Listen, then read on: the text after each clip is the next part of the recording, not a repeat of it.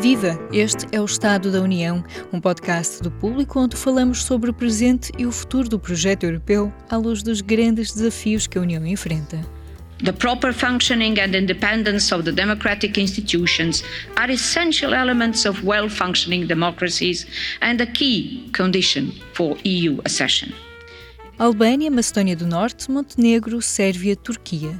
Atualmente, são cinco os países com estatuto oficial de candidatos à entrada na União Europeia. Neste episódio do Estado da União, o jornalista Rui Pedro Paiva modera uma conversa com os eurodeputados Isabel Santos e Paulo Rangel para falar sobre os planos e as resistências ao alargamento da União Europeia. Olá a todos, sejam bem-vindos a mais um Estado da União. Eu sou o Rui Pedro Paiva e tenho comigo os deputados no Parlamento Europeu Paulo Rangel, do PSD, e Isabel Santos, do PS. Hoje vamos discutir o alargamento da União Europeia. Atualmente existem cinco países com o estatuto de países candidatos à entrada na UE. São eles a Albânia, a Macedónia do Norte, o Montenegro, a Sérvia e a Turquia e existem ainda outros dois países como potenciais candidatos, a Bósnia-Herzegovina e o Kosovo. Paulo Rangel, uh, começando por si, uh, que tem a pasta do alargamento da União dentro do, do, do Partido Popular Europeu, pergunto-lhe em que fase é que estamos deste processo de adesão dos países candidatos, até porque é um processo com avanços e recuos e é um processo longo. Quando é que podemos esperar que estes países candidatos de facto entrem na União Europeia? Bom, sinceramente, eu não, não queria arriscar aqui um prognóstico, embora, obviamente, a ideia seria que em 2025, eventualmente, uh, uh, especialmente nos Balcãs Ocidentais, não é? e olhando aqueles que são os países candidatos, já pudesse haver aqui uh, algum desenvolvimento.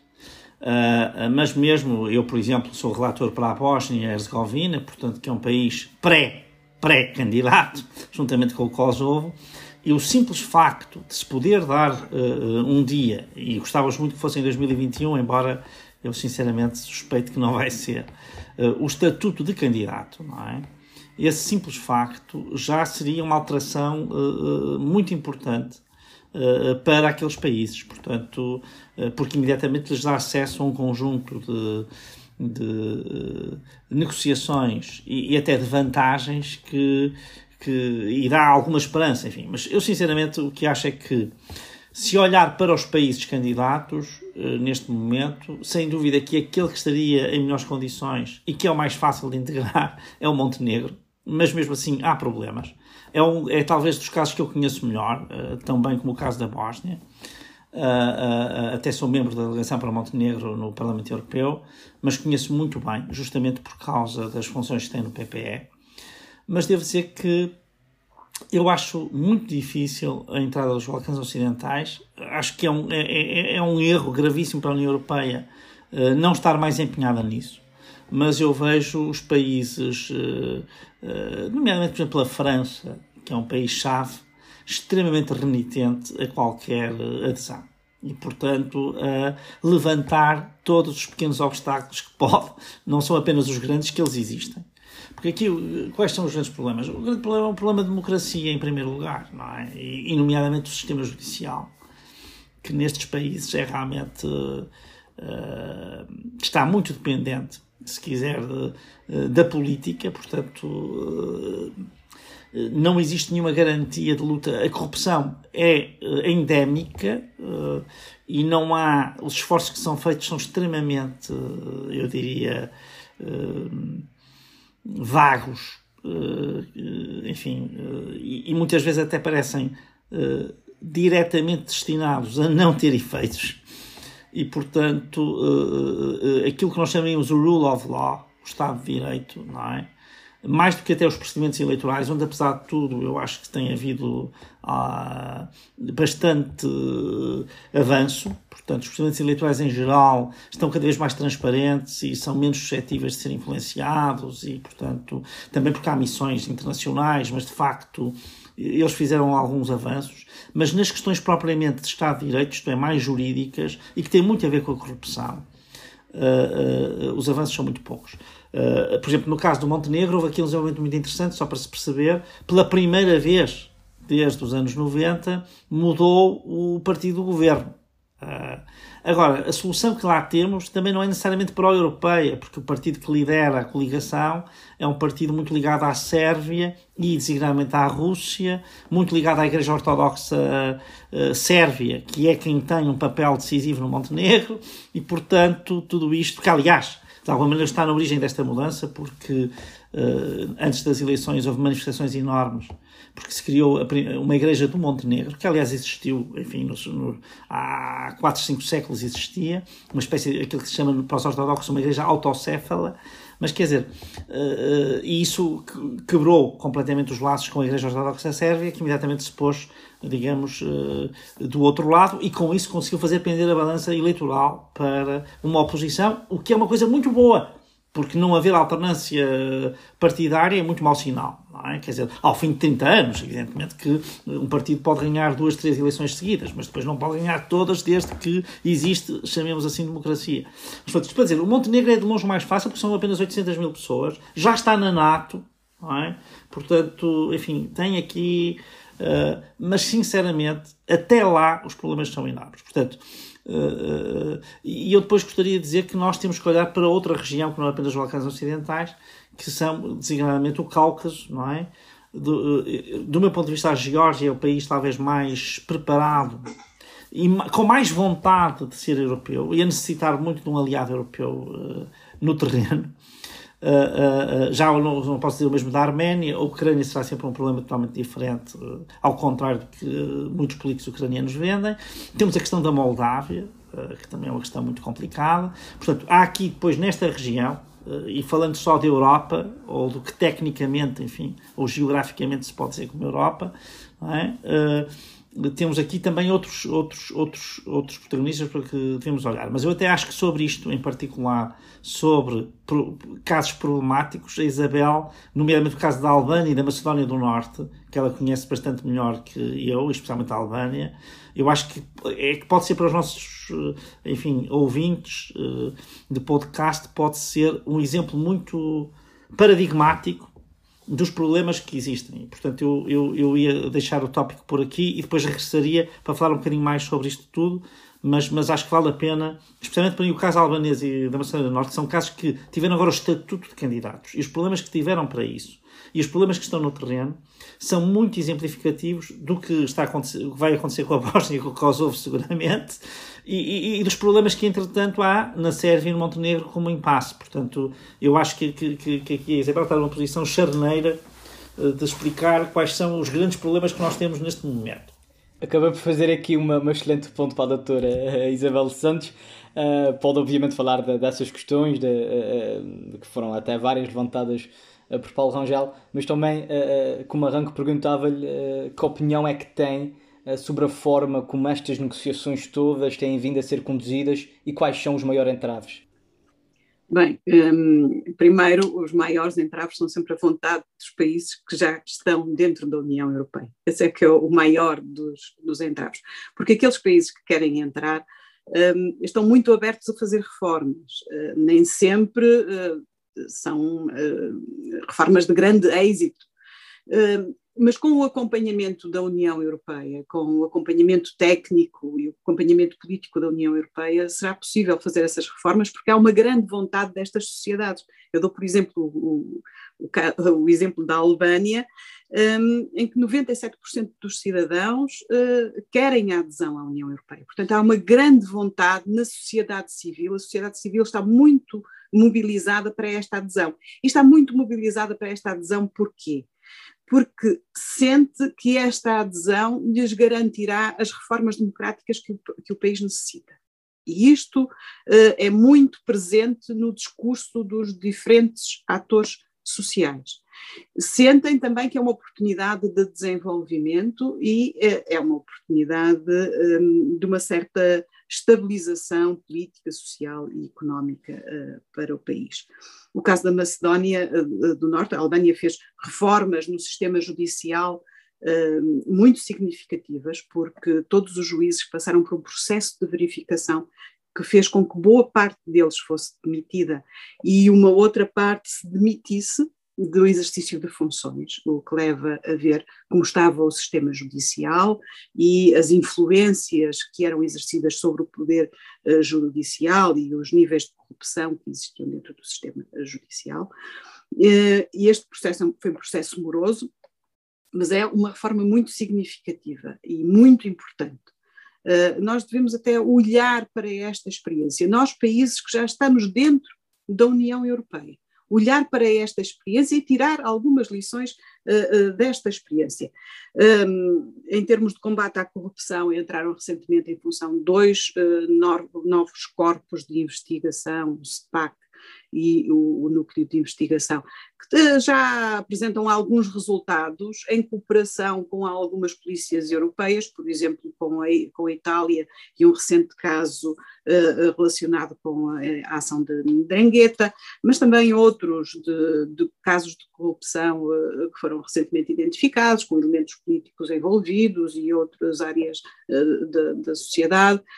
Um, está a, a, a, a, Albânia está a fazer um caminho muito significativo em termos de reformas. Ora, isto tem que ter um reconhecimento por parte da União Europeia, porque causa um certo cansaço. É preciso ter atenção que a Albânia, no final de 2019, passou por um terremoto com um impacto brutal e que também passou, como nós, por esta pandemia. Isto tem impactos na sociedade e na economia albanesa.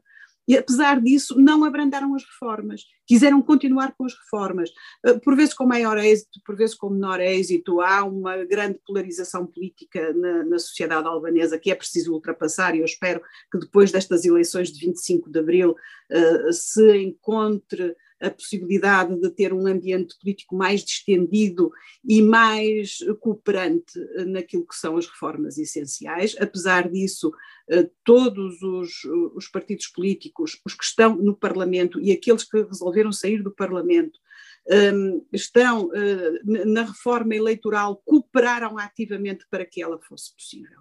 Uh, e é preciso reconhecer todo este esforço. Se continuamos a protelar a primeira conferência intergovernamental e processo de negociações, vai haver do outro lado um desânimo brutal e que vai ter com, certeza consequências. Estaremos a perder uh, um parceiro significativo. A Macedónia fez uma reforma num país com alguns uh, laivos nacionalistas ainda muito presentes, foi uma reforma absolutamente dilacerante. Mudaram o nome de Macedónia para Macedónia do Norte. E nós sabemos muito bem o que é que isto significa eh, para o país e as tensões que gerou, as tensões políticas e sociais que gerou. Nós não podemos continuar uh, neste processo. Uh, a França tem sido aqui um, um elemento chave neste protelar de, de, de, avanços. A Holanda também tem tido um comportamento que é, que é de todo criticável em todo este processo.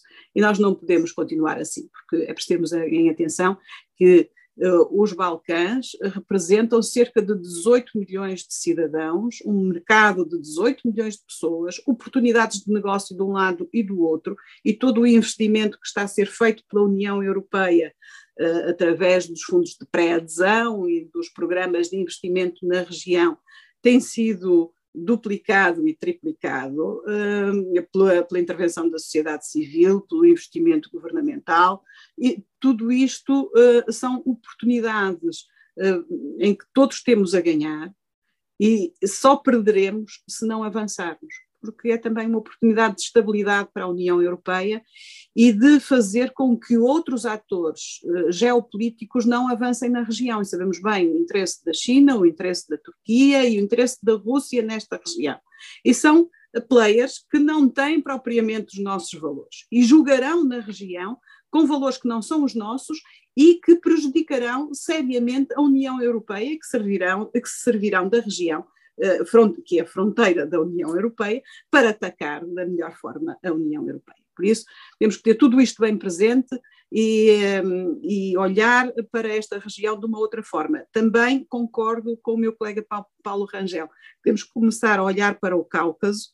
Um, claro que há muitas dificuldades, a Arménia não terá propriamente uma posição uh, muito alinhada com a União Europeia, o, Azerbaijão também tem problemas muito, muito sérios, mas temos o caso da Geórgia, convém olhar para a Geórgia seriamente e fazer um esforço um, de apoio a um, uma transição para uma democracia mais consistente na Geórgia.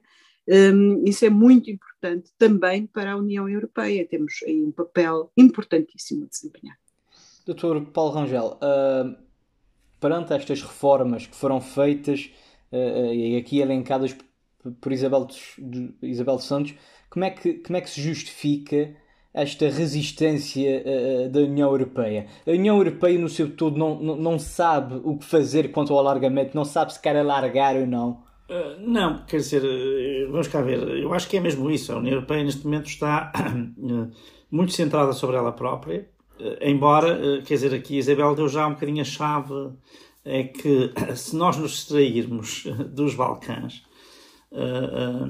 O que vai acontecer é que os Balcãs vão causar problemas que se vão refletir na vida europeia diretamente. Quer dizer, eh, eu, eh, enfim, o caso que talvez conheça melhor é o da Bósnia, não é? Que é, sinceramente, talvez o caso mais possível. Eu não sei se o Kosovo não são do mesmo género, penso que é.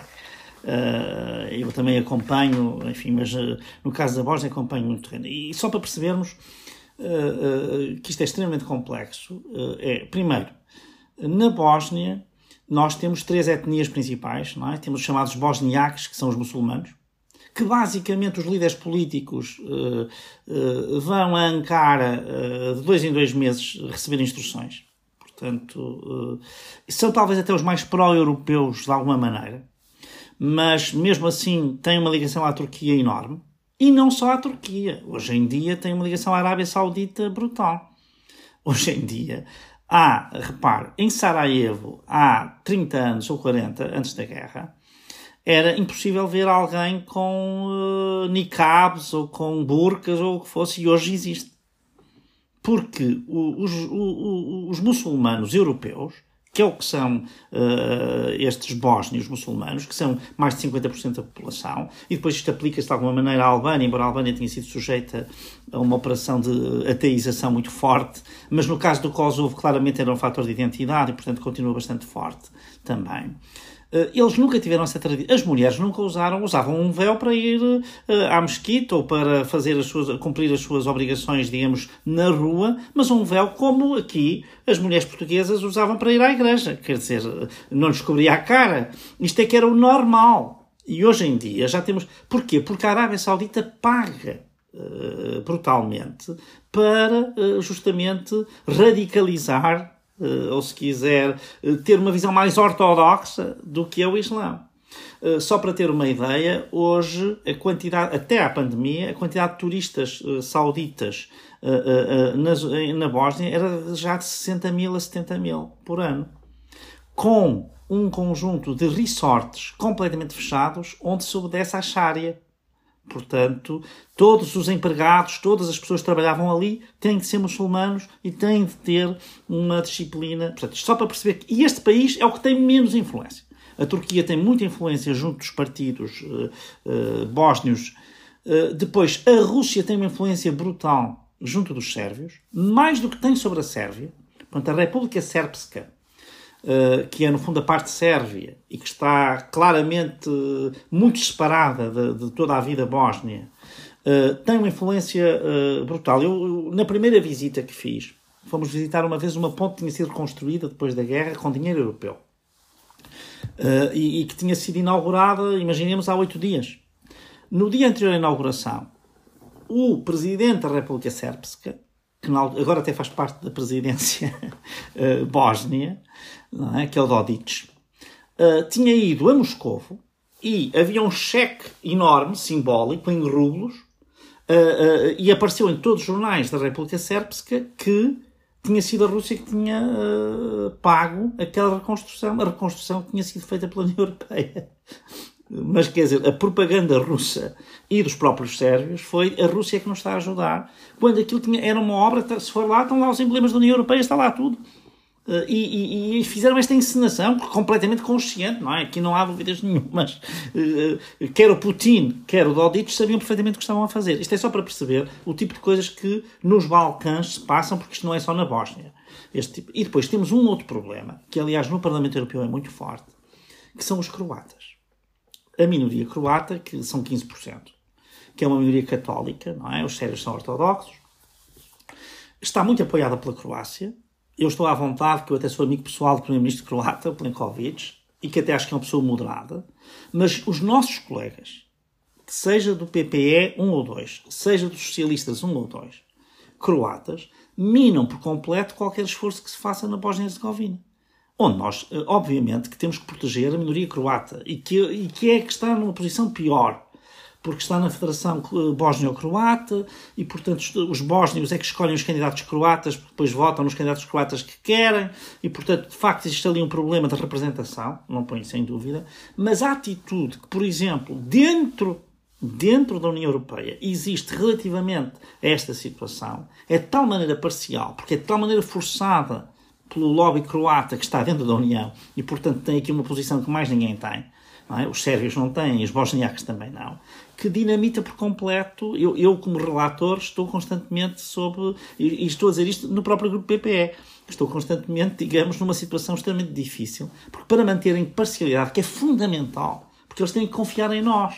Não podem perceber que nós estamos a ser tendenciosos para um lado ou para o outro. Aliás, uma das grandes vantagens que, eh, por exemplo, a Isabel uh, tem, e que eu acho que também tenho em sermos relatores, isto disse-me o José Dolo, que era presidente do PPE, quando me escolheu para os alargamentos, disse assim, mas eu não eu sou um homem de faroeste, não percebo nada dos Balcãs. Ele disse, não, não, não, é por isso mesmo que eu te quero, isto não pode ser ninguém. Porque isto quando vão austríacos, e quando vão búlgaros, quando vão romenos, uh, eu agora devem estar a ouvir o meu cão em, ao fundo, mas enfim, não posso fazer nada. Uh, uh, mas o que eu digo é, quer dizer, nós temos uma neutralidade que, que nos permite ser interlocutores fiáveis para todas as partes. Mas veja, a interferência aqui, estamos a ver a interferência de três níveis. Interferência uh, turca e saudita, mas especialmente turca, porque os turcos dão as orientações e os sauditas pagam as orientações dos turcos. Depois, a influência russa maior do que na Sérvia. Na Sérvia a influência russa é clara, é? até por uma tradição, mas maior do que na Sérvia. E depois, ainda pior do que isso, uma influência da própria União Europeia através da Croácia, que não é muito benigna, sinceramente. Quer dizer, o que não quer dizer que não haja muitos croatas que até olham para isto de uma forma imparcial, mas há muitos que não olham e também estão uh, envolvidos neste processo. E, portanto, isto é só para mostrar uh, porque é que nós também às vezes temos algumas dificuldades. Mas eu acho, e, aqui eu falei no José Fidel, que é o antigo presidente do PPE, ele, ele era muito amigo do Helmut Kohl.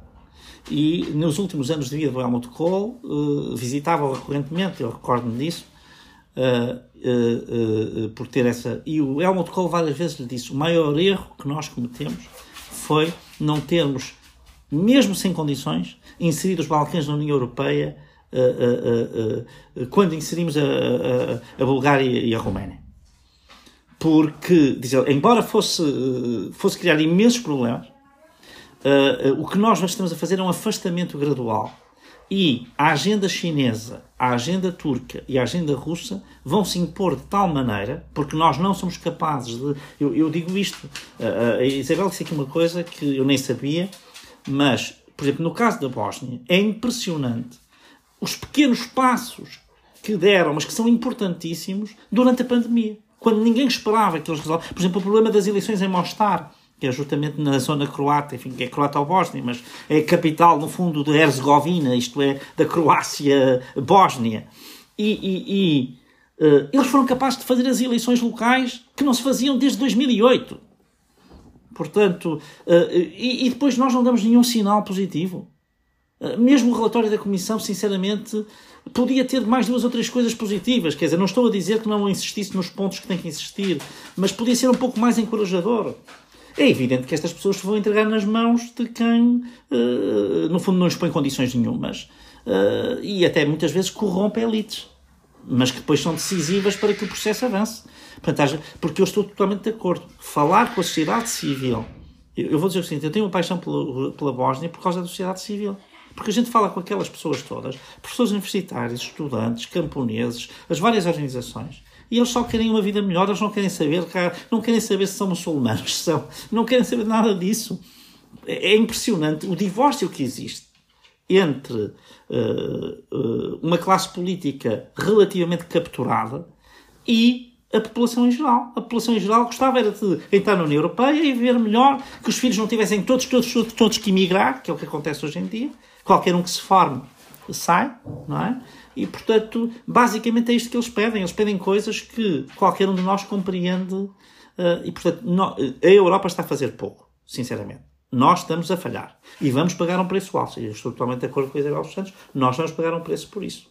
Uh, ainda antes de passar à, à, à, doutora Isabel, até porque o nosso tempo tá, já está a caminhar para o fim, vou fazer só mais uma pergunta ao, ao doutor Paulo Rangel e depois a, a doutora Isabel encerra o debate.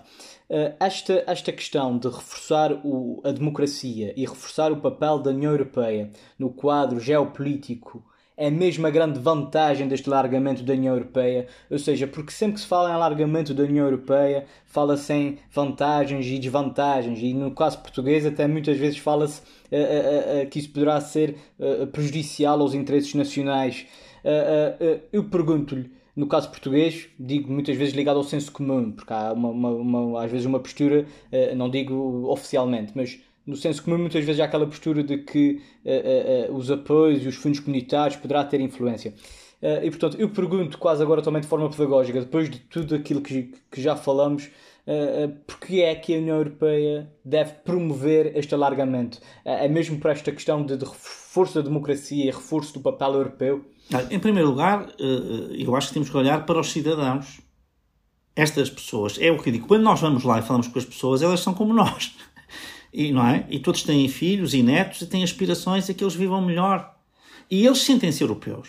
Por exemplo, é muito interessante essa experiência com perceber que são muçulmanos europeus.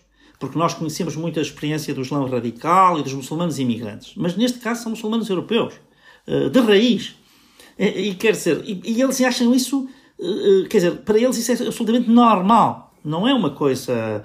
Eh, e isto é uma experiência para nós muito importante para perceber que há aqui uma diversidade maior do que a que julgamos. Depois, eu acho que aqui, portanto, em primeiro lugar, são os direitos das pessoas. Depois, eles são Europa, não é? Quer dizer, se nós olharmos, quer dizer, nós olhamos muitas vezes com, com um grande paternalismo. Mas vamos cá ver. A Guerra Civil Espanhola, quer dizer, foi uma coisa terrível. Não foi melhor que a da Bósnia a guerra civil permanente entre a França e a Alemanha, quer dizer, não foi melhor, e nós estamos a julgá-los porque eles são uns carniceiros e são isso, são aquilo. Todos nós, a, a nossa, eles no fundo são um resumo daquilo que nos acontece a nós. E portanto, e, e, depois há, uma, há realmente um interesse egoísta, que não é egoísta, eu diria que é simbiótico, porque é uma simbiose em que ambos os lados ganham, que é a questão da perspectiva económica, mas é a questão da paz. Não vale a pena ter ilusões. A história está sempre a regressar e está sempre a vir ter connosco. E os Balcãs são sempre uh, uma fonte pela qual começam guerras europeias. Uh, não vale a pena nós termos ilusões. Uh, e, portanto, quer dizer, nem que fosse por esse interesse de promover a paz, que não é um interesse, é um valor, portanto, nem, nem sequer é um interesse.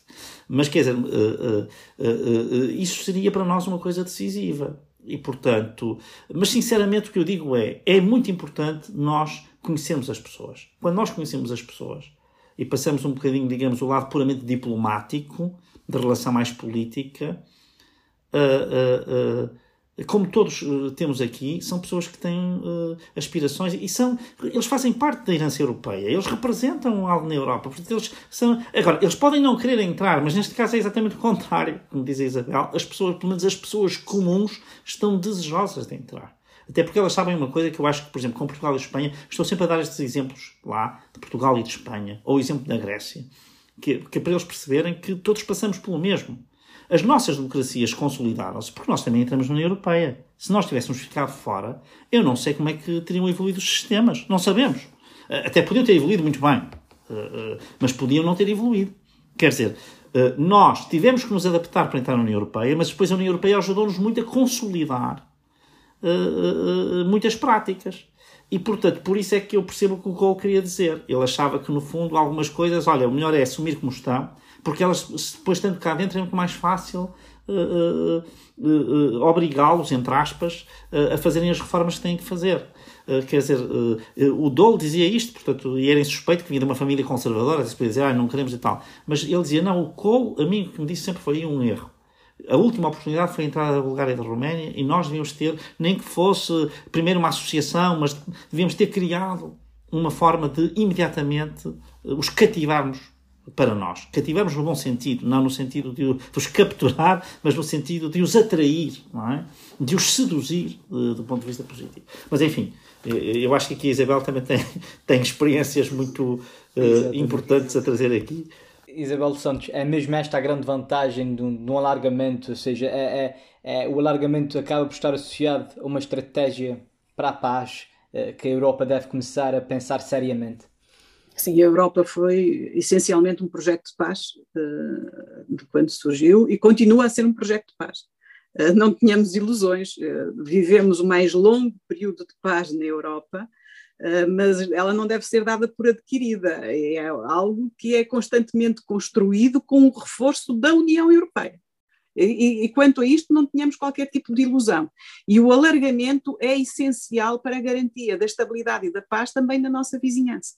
Por isso é que é tão importante este alargamento, que concordo já deveria ter sido feito há muito tempo, porque eh, povos que demonstram esta capacidade e esta vontade de reforma para poderem entrar na União Europeia, são com certeza uh, povos que, uh, estando na União Europeia, uh, será muito mais fácil mobilizá-los mobilizá para aquilo que é necessário fazer ainda. E este é um processo uh, que não se faz de um, de um dia para a noite, uh, não, é preciso tempo. Nós próprios, com a nossa experiência, e o Paulo Rangel evocou aqui, uh, a experiência portuguesa é algo sobre o qual eu falo muitas vezes em conversas nestes países. Um, a experiência portuguesa mostra isso. Nós entramos, não tínhamos tudo feito, estávamos muito longe, precisávamos ainda de fazer muitas reformas, ainda recentemente eh, estamos, eh, temos estado a fazer reformas que vão ao encontro das políticas europeias e isto é um avanço que se faz a todo momento, não é uma coisa que, que é terminada, se faz e termina, não. Um, o processo de adesão implica continuar a, a fazer mudanças, continuar a progredir e será muito mais fácil, aí concordo plenamente, será muito mais fácil mobilizar uh, a sociedade civil e mobilizar também, até pela pressão da sociedade civil, as forças políticas, eh, eh, do que se estivermos eh, fora da União Europeia e, sobretudo, se cometermos o erro, continuarmos a cometer o erro que estamos a cometer, de criar um certo cansaço pela desesperança, porque em muitos momentos estas populações têm tido esperança, mas ficam sempre à porta, estão sempre à espera da próxima cimeira, à espera da próxima reunião, à espera da decisão e a decisão nunca chega. E isto causa cansaço na sociedade civil. E eu noto isso, uh, notei isso recentemente ao falar, por exemplo, com alguns uh, jovens da, uh, da Albânia que me diziam. Pois, mas nós estamos constantemente para entrar e ficamos sempre aqui à porta. E isto causa cansaço, causa desilusão, causa desesperança e esse que nós temos que evitar a todo custo. Só, uh, só para fechar o, o, o, debate e pergunto-lhe também para, para concluir, uh, e relativamente a isso, parece também haver um sentimento quanto aos últimos países a, in, a, integrarem a União Europeia, que a Europa também não fez o suficiente para integrá-los. Uh, isto também pode de alguma maneira aumentar a resistência e, e, e o poder de influência da União Europeia? Pode limitar o nosso poder de influência se uh, não formos capazes de fazer um alargamento e não formos capazes de fazer um alargamento efetivo, ou seja, uh, de acolher e integrar devidamente estes, estes países. Há um esforço que tem que ser feito pela, pela União Europeia, um esforço ativo, uh, não podemos esperar passivamente que as coisas aconteçam, porque nunca vão acontecer por si só. Agora, eh, há aqui eh, da parte de alguns eh, países, isto é também um jogo político, não tenho dúvidas de que há um jogo político nisto e que tem a ver com a forma como determinados movimentos políticos vão jogando dentro da França, neste caso, e dentro da, da Holanda, que, que, são os países que têm criado maiores problemas. Esse tipo de, de contrapoderes e da forma como os poderes se, se jogam uh, tem a ver com interesses internos e não tem a ver propriamente com os interesses da União. Ora, uh, este não é um processo que admita egoísmos uh, e temos que estar bem atentos a isto. É um processo que não admite egoísmos e é um processo que visa, além de tudo, garantir a estabilidade e a paz para toda a Europa. E este é um bem absoluto eh, que nós não devemos eh, de todo descurar. Hum, é também uma oportunidade de, de, maior desenvolvimento e negócio. É preciso ver que eh, o movimento de, de, comércio externo destes países, o grande movimento é com a União Europeia. Nós temos ali um, um mercado, é uma oportunidade, não podemos, não podemos pôr de lado essa oportunidade. Para além que, como é evidente, há uma grande esperança, sobretudo dos mais, dos mais jovens, eh, todas as gerações, mas nos mais jovens, nesta integração, porque sentem que é a oportunidade de permanecerem nos seus países. E, e esta a nova geração é uma geração em que tem sido feito um grande investimento na sua preparação. São pessoas bem preparadas. Eu posso dizer que tive uma conversa com um grupo de jovens de diversos países e fiquei hum, de veras eh, agradavelmente surpreendida pelo nível de pensamento político e de preparação que estes jovens apresentam. Mas é preciso dar-lhes condições para que permaneçam nos seus países. É preciso que os seus países lhes ofereçam expectativas de, de vida e que não sejam forçados a emigrar. Emigrar, como acontece nos nossos países, seja um, só uma opção porque é natural que haja movimentos migratórios entre países da União Europeia. E é positivo, é positivo. É positivo, é positivo que isso aconteça, mas que seja uma opção, que as pessoas tenham o direito a permanecer também nos seus países, eh, eh, ou que, não, que haja também o direito a não emigrar, como há dias alguém me dizia, que as pessoas possam ter, tomar a opção de não emigrar, não serem forçadas a, a emigrar, como têm sido forçados em alguns destes, destes países por não encontrarem alternativas, pessoas com o, o nível de, de, formação e o nível de expectativas de vida que, que não encontram resposta nos seus países e vêm-se forçados a sair. É preciso gerar isto, é preciso gerar melhor conectividade. E quando pensamos uh, nas políticas europeias, sobretudo nas políticas europeias de nova geração, uh, quando falamos da transição verde, da nossa política verde, temos que pensar que isto não é uma política que fique dentro das nossas fronteiras, é uma política que tem que ir para lá das nossas fronteiras, senão não, será, não terá sucesso nenhum estaremos a, a, dizer, bem, nós temos uma política verde, estamos a fazer a transição verde, é muito bonito, mas o efeito prático será zero se não contarmos com os outros, se, isto, se este movimento não for um movimento uh, globalizado. E temos que uh, olhar para os países uh, vizinhos e olhar para os países vizinhos na região dos Balcãs, na região do Cáucaso e olhar também a sul, olhar também para o Mediterrâneo e ter uma estratégia comum. Eh, porque nós eh, não podemos ter políticas muito bonitas para fazer papéis muito bonitos e PowerPoints eh, muito simpáticos que depois não têm um impacto real na vida das pessoas e inclusive na vida dos nossos cidadãos, porque do, é preciso jogar com outros interesses e com outros espaços para que estas políticas sejam realizáveis e tenham de facto impactos sensíveis. E, e também por aí é importante olhar cada vez mais para este diálogo e ter uma outra perspectiva de, de diálogo com as nossas vizinhanças e, e, os Balcãs. Já fizeram todo um processo que garante a possibilidade de, de, integração na União Europeia, por isso não, não se pode protelar mais, seria um erro histórico protelarmos no momento em que estão tão abertos às reformas necessárias. Bom, o nosso tempo chegou ao fim. Isabel Santos, Paulo Rangel, agradeço a vossa presença, despeço-me. Até o próximo Estado da União. Muito obrigado. Voltamos já a seguir ao intervalo. Viva! Este é o P24. Olá, este é o Poder Público. Sobre Carris. Este é o Vitamina P. Vamos lá? Já segue os podcasts do público? Subscreva no iTunes, Spotify ou na sua aplicação para podcasts.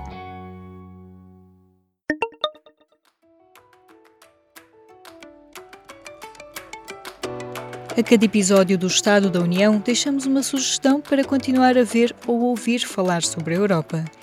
Tal olhar o mundo a partir do cinema do leste europeu?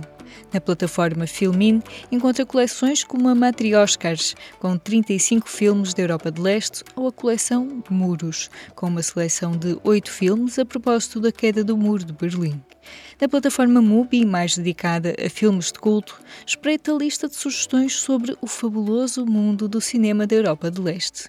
E se prefere algo mais comercial, a Netflix também tem uma secção dedicada a filmes e séries do leste europeu. Pode encontrar os links na descrição do podcast. Este foi mais um episódio do Estado da União. Nós regressamos daqui a duas semanas com mais conversas sobre o presente e o futuro do projeto europeu, à luz dos grandes desafios que a União enfrenta. Se gostou de ouvir este episódio, subscreva o podcast, dê-nos 5 estrelas na sua aplicação preferida e partilhe. Eu sou a Aline Flor. Até breve. Este programa teve o apoio do Parlamento Europeu.